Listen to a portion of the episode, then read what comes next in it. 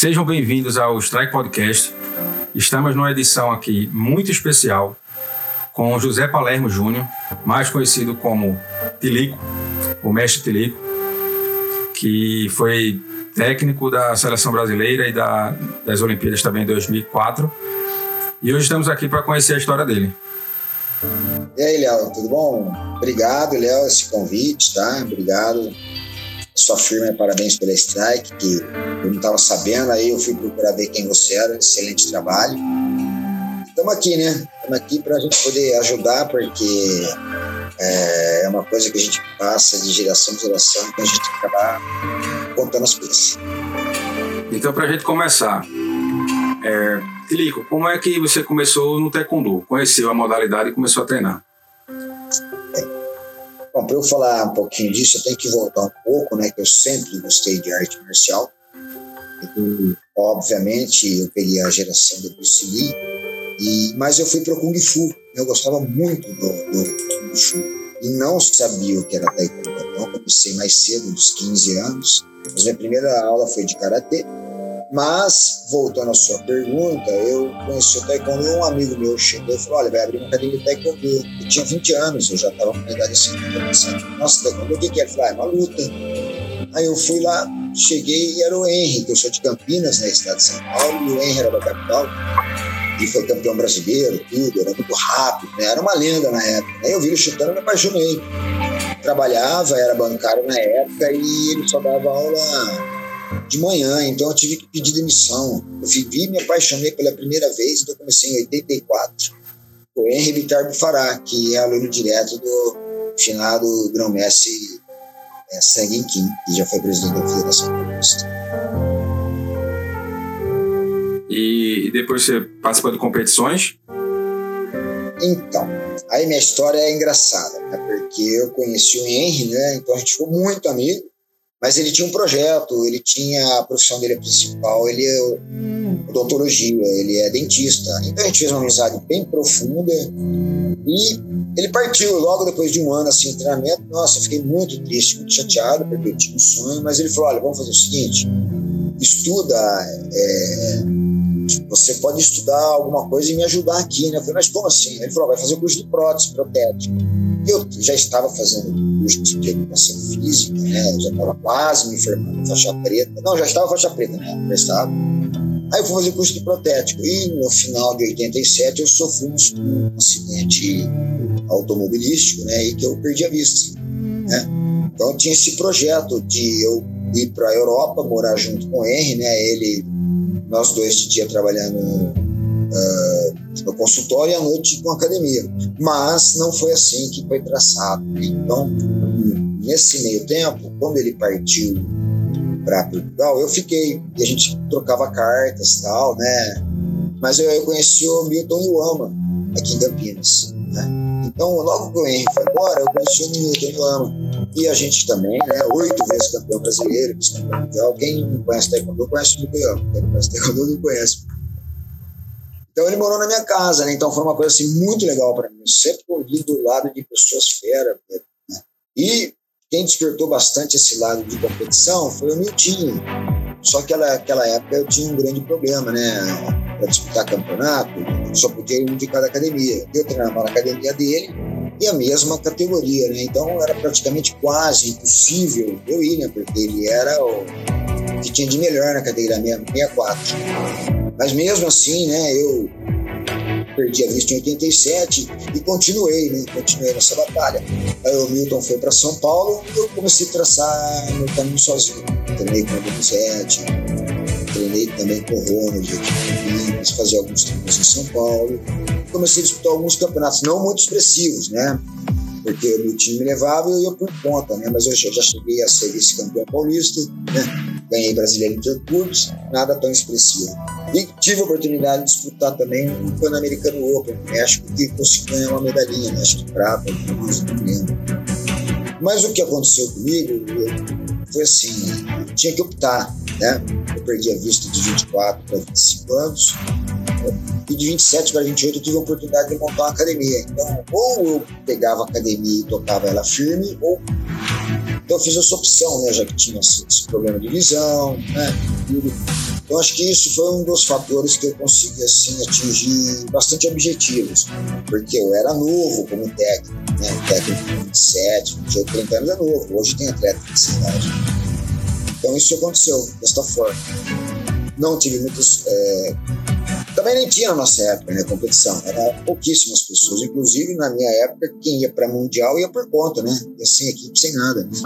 Aí, no início da década de 90, foi se formando a, a, a parte política, as equipes, o pessoal ia. Praticamente, minha história, meu início no taekwondo foi isso. E como foi para você se tornar técnico? Eu sabia que era a próxima pergunta. Em meados de 95, eu já tinha uma equipe competitiva, né? Então, por que, que eu tinha uma equipe? Porque eu queria realizar um sonho.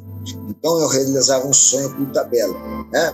Quando meus atletas campeão, eu me sentia campeão, por eu não estar disputando. Então, acho que isso que me deu bastante vontade de ganhar e ser técnico. Né? Eu estava na federação, que eu já tinha uma equipe legal, sempre na federação, visitava, já estava como meio que treinador e diretor da, da federação, e tocou o telefone e eu atendi. Tinha bastante. Né? Era o mestre Carlos Negrão.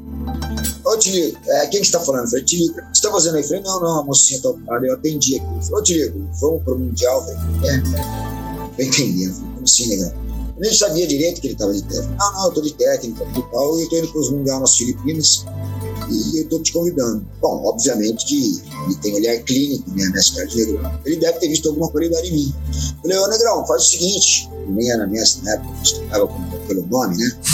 Eu vou dar uma consultada aqui familiar e já te volto. Aí de São Paulo mesmo, liguei, não existia nem celular, né?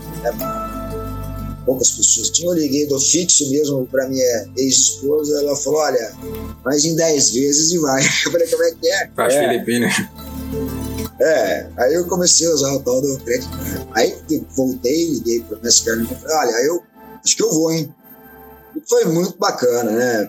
Dá uma olhada, olha só, eu acho que eu fui abençoado, porque primeiro o Henry conhecido, depois o mestre Milton e o só pessoas conhecidas, né? Moacir, depois mestre Carlos Negrão. E aí o primeiro atleta que ele falou que eu para ficar, Lúcio Aurélio, e nem sabia, nós ficamos diante do mestre Pan, Naquela época, o Mestre estava na outra cadeira, né, a nossa luta de semifinal, com o Jequim, né, o, uma lenda peso pesado, né? Então, eu, de repente, eu sem saber onde eu estava, eu estava entre as pessoas que mais tinham, assim, destaque na época, né? Então, foi uma coisa muito rápida, né? Foi uma coisa natural, porque as coisas foram. Para você ver, mestre, eu comecei a praticar em 84, com sete anos de prática de prática. Eu já estava com academia. Com 10 anos de prática, não de faixa preta, eu já estava numa seleção brasileira. Então, assim, é uma praticamente. Eu vejo como sucesso, mas para quem está de fora, mas para quem está dentro não é, é, simplesmente uma missão. Né? Hoje eu me considero nada mais, nada menos do que um zelador aqui da academia do Sr. Viver, né? e cumpro minha missão. Entende? Então eu compreendi, entrei para o lado competitivo, que é muito bacana, a gente fica reconhecido, né? a mídia nos proporciona isso. Eu acho que tem profissões que são muito mais importantes do que as nossas, né? enfermeiro, sei lá, um lixeiro. É verdade. Até um ferrante. É, é, são pessoas que realmente estruturam a sociedade. A gente ia abolindo a seria, né? vamos falar a verdade. Então, assim, eu sou muito agraciado por ter isso, mas a minha essência mesmo é a escola marcial. Né? Eu primo muito pela. Não que eu seja dessa forma, mas acho que o mais importante, mais importante para mim, taekwondo é o lado espiritual mesmo, né? É o lado formativo, que, para você ver, né? Eu tive algum sucesso, alguns atletas, não vamos nem citar nome, todo mundo já sabe, mas eu tenho mais de 100 pessoas que hoje estão inseridas na sociedade, faixa preta que se formou, mais de 100 faixa preta, médico, psicólogo, psiquiatra, gozado de, olha, quando você falou que ia fazer essa matéria, eu comecei a voltar, né? A maioria dos meus faixa que formaram são da área de saúde, você acredita? Então é o que eu atraio aqui, sabe, mestre? As pessoas que chegam até mim, hoje eu tenho total consciência, eu preparo elas, né? Fica até emocionado que um aluno meu escreveu uma coisa bacana. Escreveu um quadro há 25 anos atrás. Desenhei um tigre, depois eu te mostro. E minha caricatura atrás do tigre estava escrito assim, só para você entender. Esse quadro é dedicado ao mestre Lico, com seu espírito de tigre, não mostra quem somos, mas quem podemos ser. Então eu sou nada mais sou que tem uma manhã aqui que eu sou aquele pai que falta pro cara, entendeu? Que fala que ele pode conseguir. Eu sou aquele cara que tá tarde aqui, que dá um suporte uma menina que chega aqui e o pai às vezes não conversa, entendeu? Na verdade, eu estruturo o lado invisível do ser humano para que ele suporte a pressão lá fora. E olha, tem alunos meus que chegaram a cargos assim que eu não sei nem como eles tinham essa estrutura para suportar, né? É gerente de, de multinacional, né? Uh, gerente de, de PTV, Globo, médico que faz implante. Então, assim, na verdade, eu preparo pessoas para uma luta muito mais ampla e muito mais significativa. Não que o ringue não seja, né? É. mas os construtores, né? São as pessoas dos bastidores. Você sabe hoje, hoje um atleta, hoje precisa ter um fisioterapeuta, um psicólogo, um nutricionista. E é disso que eu tô te falando. Eu preparo o bastidor para a bolinha da cereja. Eu adoro, sabe? Porque quanto mais a gente preparar faixas pretas, melhor atleta nós vamos ter. Se eu tenho um fisioterapeuta bom, o atleta vai ter melhor resultado. Eu tenho, então eu pensei amplamente. O resultado foi ótimo. Né? Por isso que eu estou diante de você agora. Então, eu sempre pensei no todo. Né? Atletas hoje que não tinham, não entendiam tanto expressão, hoje ele é osteopata da equipe. Entendeu? Então é isso que eu faço. Ele, eles acham outro lugar na sociedade, né? É, na verdade eu faço isso. Eu coloco, eu pego uma pessoa aqui e eu consigo fazer ela inserir através do taekwondo. Essa é a ferramenta. Então hoje eu me considero nem grão-mestre, me considero o zelador do templo. e eu pus uma regra aqui, mestre: só campeão brasileiro pode dar aula. Então, como eu não sou, nunca fui campeão brasileiro, então meus amigos da aula, Mocinho, eu até brinco, né?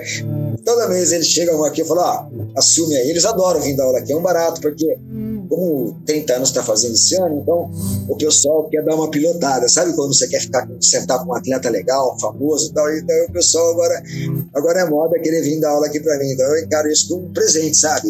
As pessoas vêm aqui só para falar que deu aula aqui, eu treino aqui. Coisa muito bacana, sabe? Tem que fazer uma festa, né? É, é o invisível que se tornou realidade, né? O tempo é Deus da verdade, mestre. O tempo é o Deus da verdade. E mostra quem nós somos. Verdade.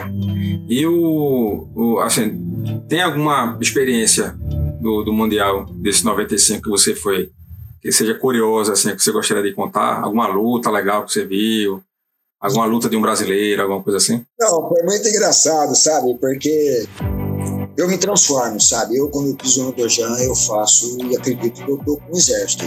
E eu pouco conhecia, né? Não tinha tanta experiência no Mundial, né? Eu fui encarei o Mundial. Eu tava, eu tava entrando com uma lenda russo. E diante de outras duas lendas, Mestre Pan dizem ser a pessoa que mais colocou atleta na seleção coreana, e Jequim.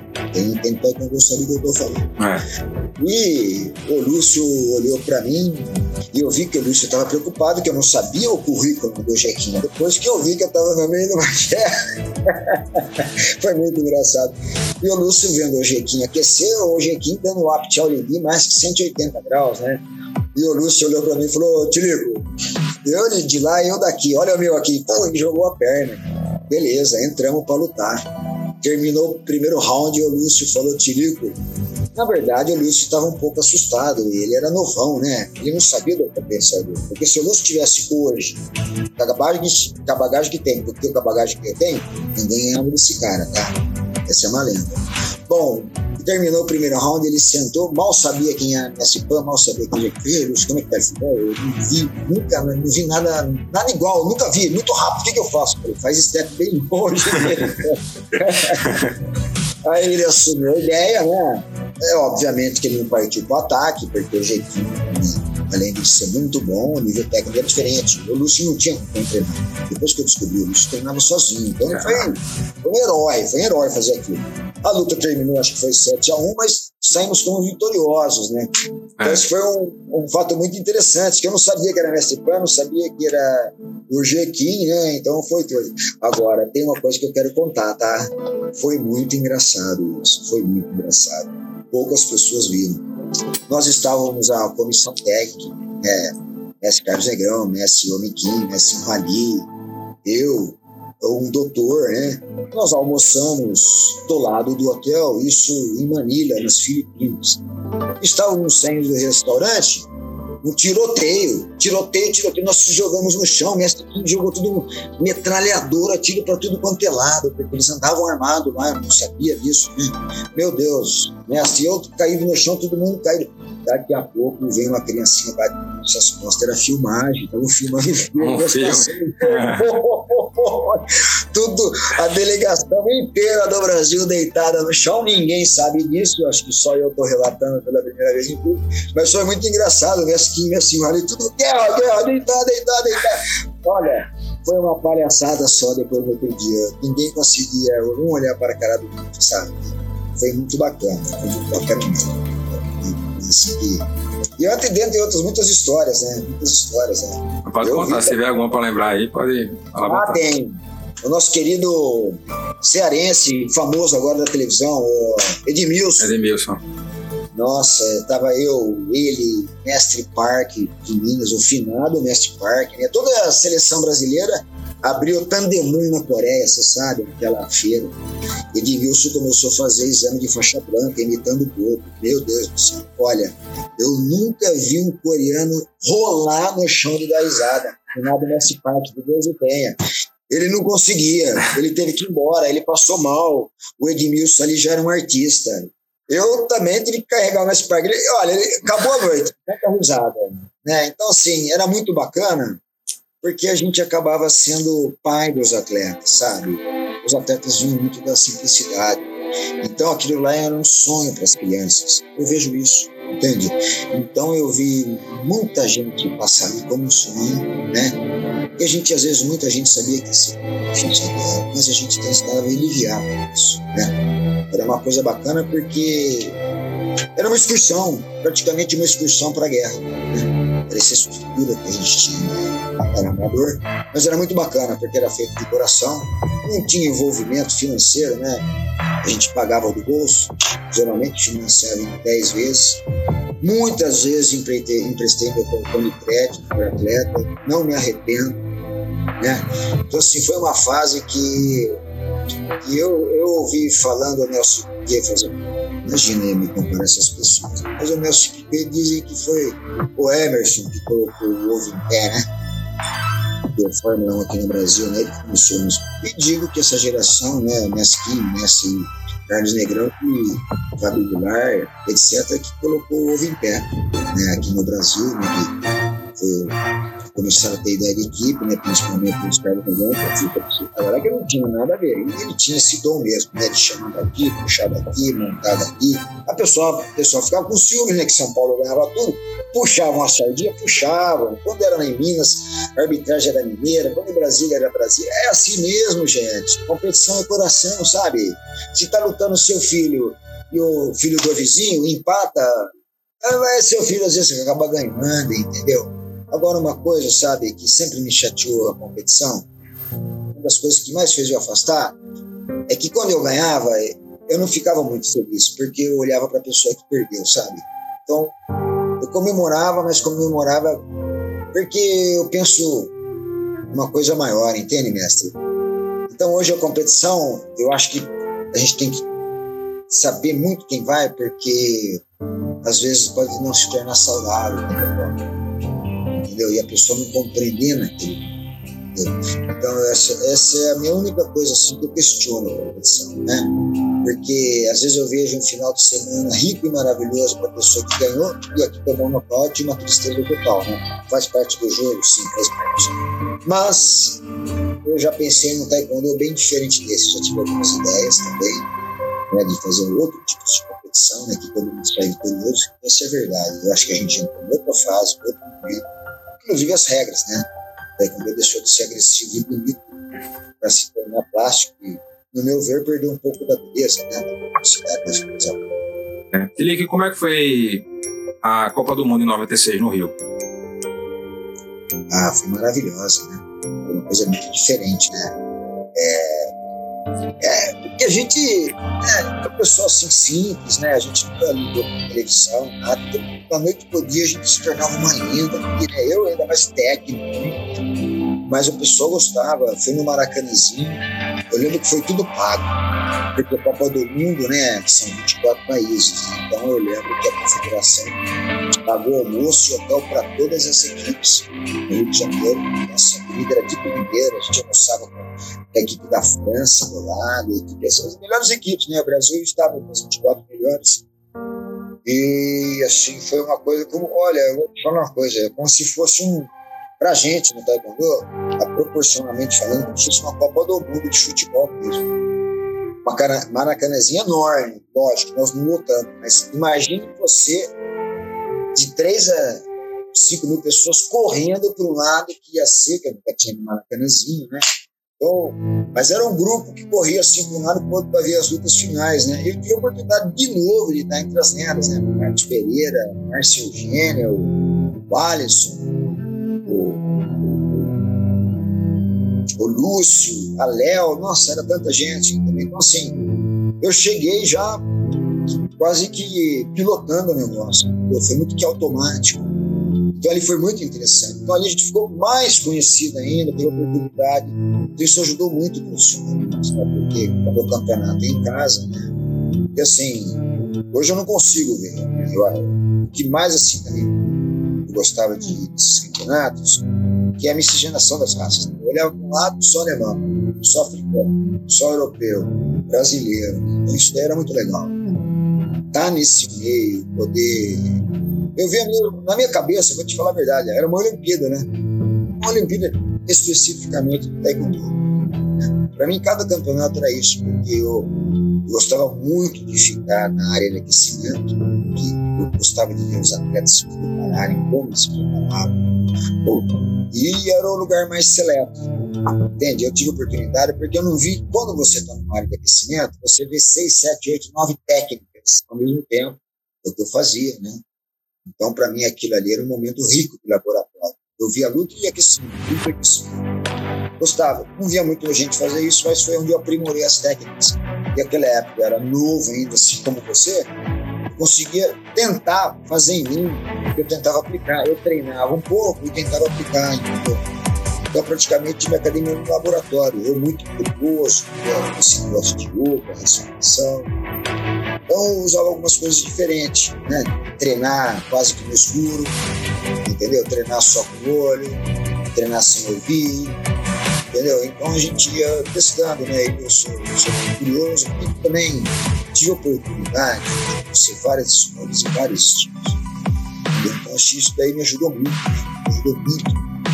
E assim, foi indo, né? Os mundiais ainda naquela época eram assim, ainda muito uh, muito grande, uma proporção muito grande. Hoje acho que está ali essa então, Eu tive a oportunidade de acompanhar na década de 90, isso dos anos 2000, campeonatos importantes, onde muitas pessoas se tornaram lenda. Teve algum marcante, assim, depois desse, dessa Copa do Mundo, que você queira relatar? Ah, tem muita coisa. Então, vamos nessa. Ah, tá, tá. É, assim, uma das coisas que mais me marcou também, olha, tá vendo aqui o México, eu vou tentar lembrar o peso dele, era Feder, categoria no março, mexicano. Eu tô com uma, uma perna só, tô tentando lembrar o nome dele, muito famoso. Rafael Zuniga. Rafael Zuniga. Ele ganhou aqui do Márcio no Brasil e depois ele foi pro Pan-Americano em Cuba lá. Joelho estourado, completamente estourado, ele usou uma perna só. Ele ganhou uma luta assim, acreditei, não acreditei. Não acreditei. Isso me marcou muito. Eu estava praticamente aleijado, praticamente aleijado. E foi até o final, até o final. Até o final. Isso daí foi assim, fora do normal, fora do normal. Coisa de filme, coisa de filme. Sabe? Então isso daí me fortalecia. Eu sabia que um dia eu ia precisar de tudo isso, entendeu? Porque a gente, às vezes, chega no final da seletiva olímpica, tal, com lesão, não tem jeito, acompanha você, é um caso que te acompanha, né? Na verdade, tudo que é de alto nível não é um sadio para o sabe disso. Mas faz parte do jogo. Isso daí também me marcou muito. Outra coisa assim que não foi muito da área foi quando eu cheguei nas Olimpíadas de 2004. O corredor, né? Maratonista, Vanderlei Cordeiro, era amigo meu pessoal e ele não sabia que ele se tornar aquele famoso, né? Que foi uma das poucas pessoas que ganhou a medalha de Barão de Coubertin. Eu, quando ele ia correr, um ou dois dias antes, ele me chamava para correr junto, mas era muito engraçado. Ele correu o dobro de mim. Ele falava que ele ia só soltar a perna, me dava raiva. Quando eu cheguei na Olimpíada, uma lenda como ele, né, naquela Olimpíada, ele ficou muito mais famoso ainda, né? E ele, sabe, ele vibrou muito, porque ele, ele acompanhou meu trabalho, sabe? Então, ele foi uma medalha para mim, sabe? A gente, às vezes a gente ganha algumas medalhas que ninguém fica sabendo, né? Mas a pessoa que eu mais vejo assim como atleta e exemplo, nunca convivi, né? É o Radi, né? O iraniano, né? Não sei porquê. Essa pessoa, esse atleta me toca muito quando ele entra no ringue. A humildade dele. Já vi atletas melhores, mas eu não sei.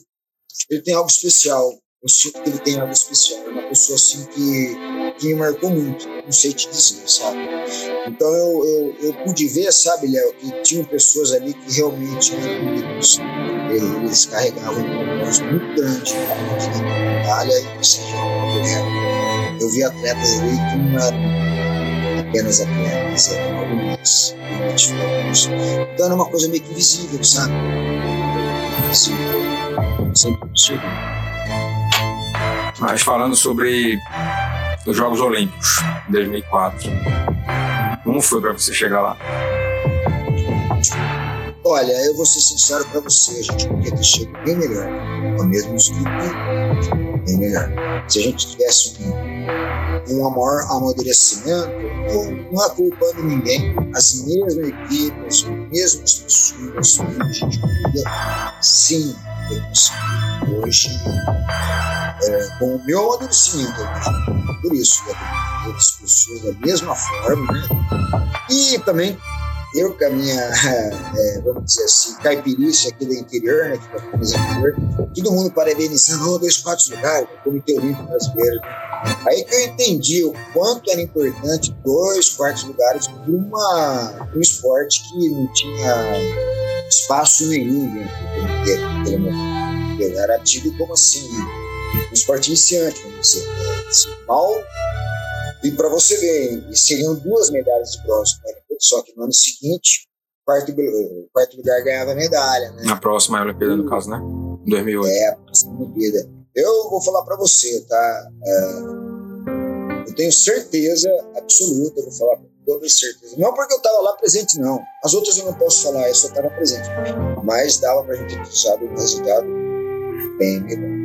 Tô falando. Eu, eu tive uma conversa com Marcel já e com o Diogo também, né?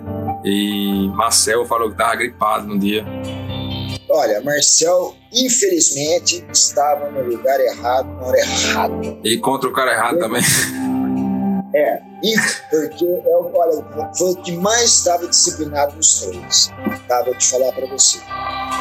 Marcel, um abraço para você. Não é desmerecendo nem Natália nem Diogo, mas é o que mais me ouviu. Mas tem um agravante muito grande. Quando o taekwondo se tornou olímpico, com a perda das oito categorias para quatro, alguns atletas sofreram muito. E essa pessoa Marcelo. E se ele pegasse um cara ali na altura e peso dele, também não tinha para ninguém. Eu sei porque eu acompanhei Marcel desde o primeiro campeonato da vida dele. Eu sei que eu estou falando, já fiquei muitas vezes contra ele. Ele tinha muita carta ele era pessoa. Fora de sério. É, infelizmente, pela estatura dele, não é fácil, né? Um cara que foi ninja, né? Um César Galvão da, do, paulistano, né? Tem que ser virar César Galvão, né? Tem que virar ninja, tá? Consegui. E eu acho que Natália Diogo, muito ainda, muito precoce pela idade. Sim, meu vi sem mais, eu tô pegando perto vocês dois, viu? Teria um resultado melhor. Sim, senhor. E no caso, eu considero, de todos os campeonatos que eu vi até hoje, na minha vida, a Olimpíada de 2004 foi o mais disputado e talvez até um dos mais violentos, né? Nós vimos muitos nocautes ali, impressionantes. Sim. Então, tu tens como comentar algumas dessas lutas que você, você teve a oportunidade de ver? É que assim, o que, que antecedeu 2004? Sydney, Austrália. Então, na verdade, a Austrália, no meu ver, foi um laboratório. Na hora que o pessoal percebeu o que a Olimpíada proporcionou para Taekwondo, interessou para todo mundo. Políticos, atletas, então se tornou-se muito competitivo. Estava, o Taekwondo estava no final de uma geração para outra, né? A gente sabe sim que não pode ter muita violência em jogos olímpicos, não pode ter, né? Então foi assim, foi uma Olimpíada que o pessoal chegou meio que para guerra e muito treinado, né? Muito treinado. E em jaula de leão, qualquer leão pode morrer. A gente sabe que qualquer atleta que chega uma Olimpíada, ele já está entre os 16 melhores, né? Quando você chega na Olimpíada, você já é o 16, entendeu? Então foi isso que aconteceu. O pessoal estava muito primando já pela parte física, eles melhoraram muito na explosão, o taekwondo já era explosivo, foi chovendo molhado. Aí dá nisso, né? Eu sei porque eu acompanhei, né? Nessa parte eu posso falar né? Tinha atleta lá que, pelo amor de Deus, era explosivo demais, entendeu? Explosivo demais, muito rápido. Uma diferença de agora Então, acho que no meu ver foi isso. Né? A gente pegou o que tinha de melhor do taekwondo antigo. E como naquela época o taekwondo estava sendo investigado, né? Então ele passava por muitos, é, tinha muita chance de não ser mais olímpico, é o que correu nos bastidores, houve essa mudança. Começou a passar mudança de pontuação para se tornar menos agressivo. Mas conta a história lá do grego, a, a, do. É, tu tava do lado da mulher. É, a gente tava conversando, né? Então, rapaz, eu, nessa luta eu fui descansar um pouco. Nossa, acho que esse dia, esse horário já não tinha mais luta. Então eu gosto de me infiltrar no meio do pessoal, porque olha, tem irmão, tem mãe, tem pai que sabe muita técnica, né? É verdade. Então eu me infiltro, eu tirava a gasolinha. É, eu ia lá, qualquer informação, para mim era informação, eu sou muito curioso. E fui lá, sentei, quem que estava na minha frente? A mãe do lutador grego, torcendo e torcendo, luta final, egressa, querendo uma medalha e tal e tal. Meu Deus do céu, quando esse rapaz toma um nocaute, a mulher quase desce lá e, meu Deus, que susto. Eu vi que não tinha sido nada, tentei acalmá-la, mas é, eu estava atrás da mãe do grego, né? Foi, foi, foi assim, um nocaute que marcou muito, né? Como o Taekwondo estava se tornando muito famoso, esse nocaute se tornou uma, uma coisa interessante do evento. Né? E o ginásio? Foi, foi, foi. A mãe assustou muito, mas a gente viu que não era nada né? Que falta de peixe, sabe também tem. Sim, mas e o ginásio? Como é que reagiu isso na hora? Tem muita gente vendo? Ah, todo o ginásio. Ah, aquela coisa, né? É, o ginásio é, e assustou mais ainda a senhora, deu dó na hora, deu dó. Mas depois o grandão lá, o gigante, levantou, pegou só da linha. Não deve ter tomado sopa a noite direito. Pega a articulação da mandibular. É, foi uma, uma, uma senhora pancada, né? Foi. Mas vamos falar após 2004. Como é que foi a sua vida? Então, sabe, Bel, após 2004 eu vi que meu trabalho mesmo era mais parecido, achei muito legal, mas é, eu acho que eu voltei um pouco bem às minhas origens, entendeu? Porque a competição também, sem você perceber, você vai caminhando, pulando por um meio que já não é, faz, faz parte. Porque minha essência mesmo não é nem semestre, é professor. Tá? Eu, na verdade, eu não me considero nem mestre, é professor. E o professor é um facilitador. Tá? E o professor, ele tenta dar suporte para todos os componentes. Entendeu? Então, às vezes, o suporte que eu dou é para uma pessoa que jamais ela vai conseguir estar entre os melhores mas ela vai conseguir estar entre as melhores técnicas se ela se representar jornalista, por exemplo, né? fisioterapeuta. Então, assim, quando a gente se torna famoso e começa a trabalhar só como atleta, fica aquele atleta, você começa a levar ele para cá e para lá, para cá e para lá, como se fosse uma pedra preciosa. É uma pedra preciosa, mas eu tenho muito mais pedras preciosas. Hoje eu vejo que o tempo ele pode ser dividido para estruturar a sociedade, tá? Não desmerecendo o atleta, obviamente, mas o trabalho que eu faço aqui é multidisciplinar. Não sei se você consegue compreender. Consigo, mas acho que tem que ser mestre para entender isso. E é, é profundo. sabe, de repente eu posso cuidar muito de uma menina que ela não vai ser atleta, mas aí sabe o que está acontecendo? A filha dela vem treinar aqui e tem condição de Olimpíada. Então ela vai saber muito bem como funciona a alimentação da filha dela. é impressionante, sabe? Sabe por quê, Léo? Vou te contar uma coisa. Eu já dou aula há mais de 30 anos. Tá? É tudo cíclico. Lá embaixo tem cinco, tem lá embaixo. Então, às vezes, você está preparando um atleta antes dele nascer. É isso que você entende. Às vezes você está preparando uma pessoa que essa pessoa vai virar uma sabe? Porque tenho muito tempo, muita bagagem. Então você às vezes acha que não está colaborando, você está colaborando muito mais do que você imagina. Entende? É uma ligação espiritual profunda. Hoje eu considero a minha profissão uma, uma missão. Hoje eu tenho uma missão. Pelo que o Taekwondo proporcionou para mim e mostrou né, que eu tenho que fazer, Hoje eu tenho o dever de encaminhar as pessoas que chegam para mim para é melhor do que ele busca. Eu preparo, eu nada mais faço isso, eu preparo a pessoa para a sociedade, seja qual for a função. Ah, então, pelo que eu estou compreendendo, você mudou o rumo e agora você tem uma nova missão. Não, eu mudei o rumo lá atrás para a competição, agora eu estou voltando pro velho rumo. Eu esqueci. Ah, como um ciclo, né? É. Certo.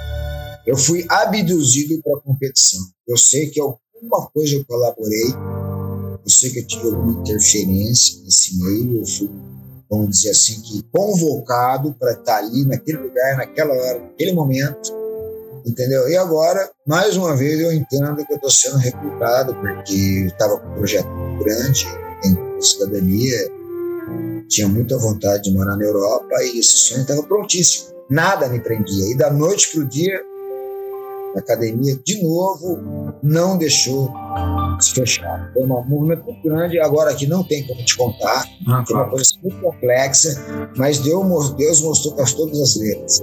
Eu preciso de você nesse espaço. Por favor. Aí eu compreendi. Hoje está muito legal. Hoje, assim, é muito interessante. Porque como eu, faz muito tempo que eu aula, então hoje, quando eu entro uma criança, eu já consigo ver lá na frente quem ela pode ser. Né? Então, está entrando criança aqui e é impressionante. Aparece um médico, postura de médico, sete anos, acredite se quiser. Está vindo muitos seres humanos interessantes nessa geração. Eu qual eu estou me dedicando, porque na verdade são essas pessoas que vão cuidar das pessoas idosas, qual eu faço parte. É, um caminho muito nobre. É, hoje a Europa tem um grande problema, né? Você sabe melhor do que eu, hoje você viaja muito do que eu.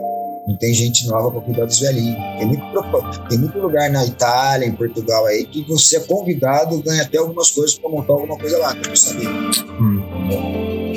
Eu estou é. muito feliz. Eu estou muito feliz porque eu posso atuar por qualquer área, né? Qualquer área. E às vezes a hora competitiva te tira muito tempo.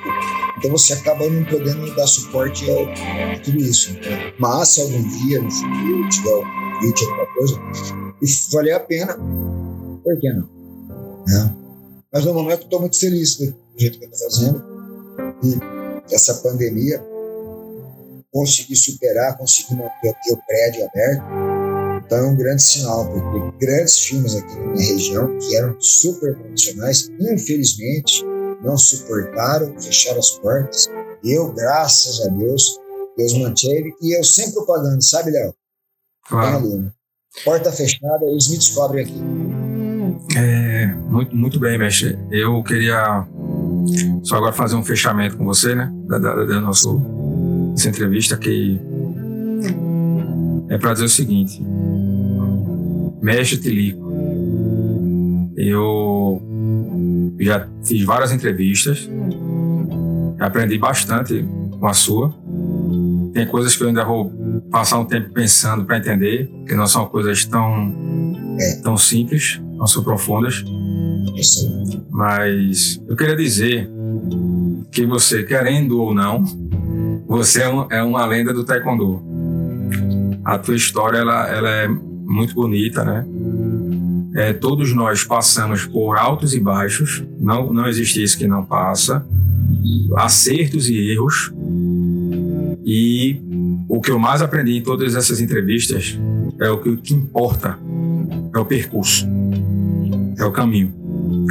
Mas é muito bom saber que esse lugar que você está agora já foi um, um templo né, de preparação dos nossos atletas do Brasil, medalhistas internacionais, que seguiram carreira, mas acima de tudo, a lição que eu tiro é essa da preparação de pessoas para a vida.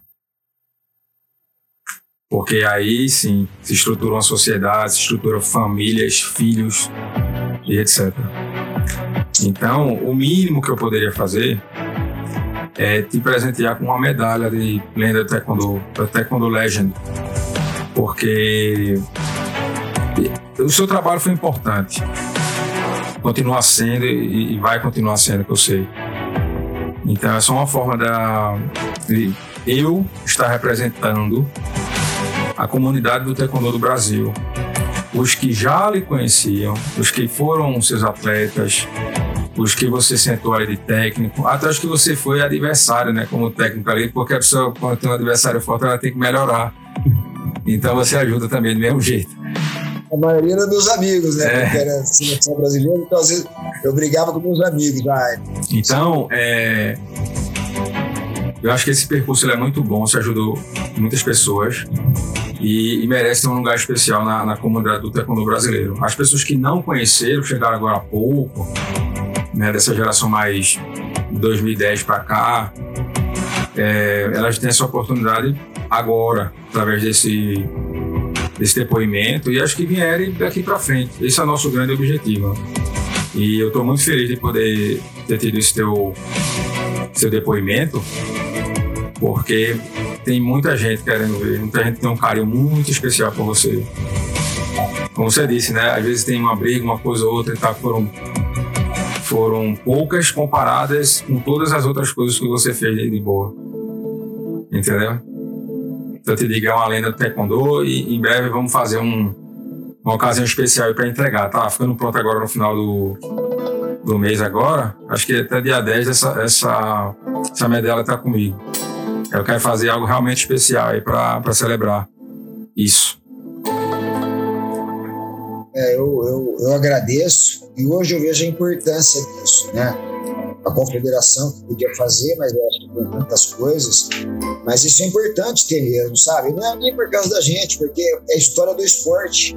E é o meu esporte. Então, acho que agora eu vejo. Antes eu ficava meio assim na, da entrevista e tal, né? mas hoje eu vejo a importância, né? Para saber como foi a mudança, as pessoas que foram.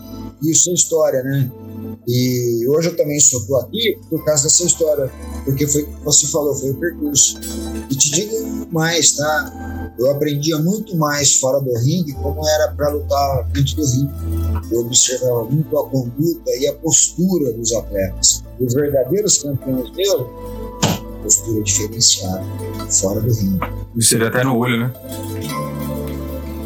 Você vê no olho que a pessoa tem aquela coisa de campeão. Então, só para a gente concluir, qual o conselho que o mestre Lico dá para os taekwondistas em geral, não só técnicos, atletas e professores? Qual o grande conselho que você quer deixar para a gente? Gente, qualquer que seja o sonho de vocês, isso aconteceu comigo. Vocês têm o dever de realizar o sonho do coração de vocês. Vocês têm o dever, vou repetir, vocês têm o dever de realizar o sonho de vocês, porque eu sempre desejei e Deus prepara uma coisa muito, mas muito especial. E Ele queria saber se eu queria, eu queria uma coisa grande e Ele queria saber se eu suportasse. E Ele me tirou uma coisa, é um órgão, né, uma vista a mim, e colocou outra. Então preste atenção. Todo grande sonho tem uma grande queda. Tá? Gente, vocês têm o dever de realizar o sonho do coração de vocês. Tá bom? E quando você entra nessa estrada, Deus coloca as pessoas certas. Pode confiar. Tá bom? Beijo para todos.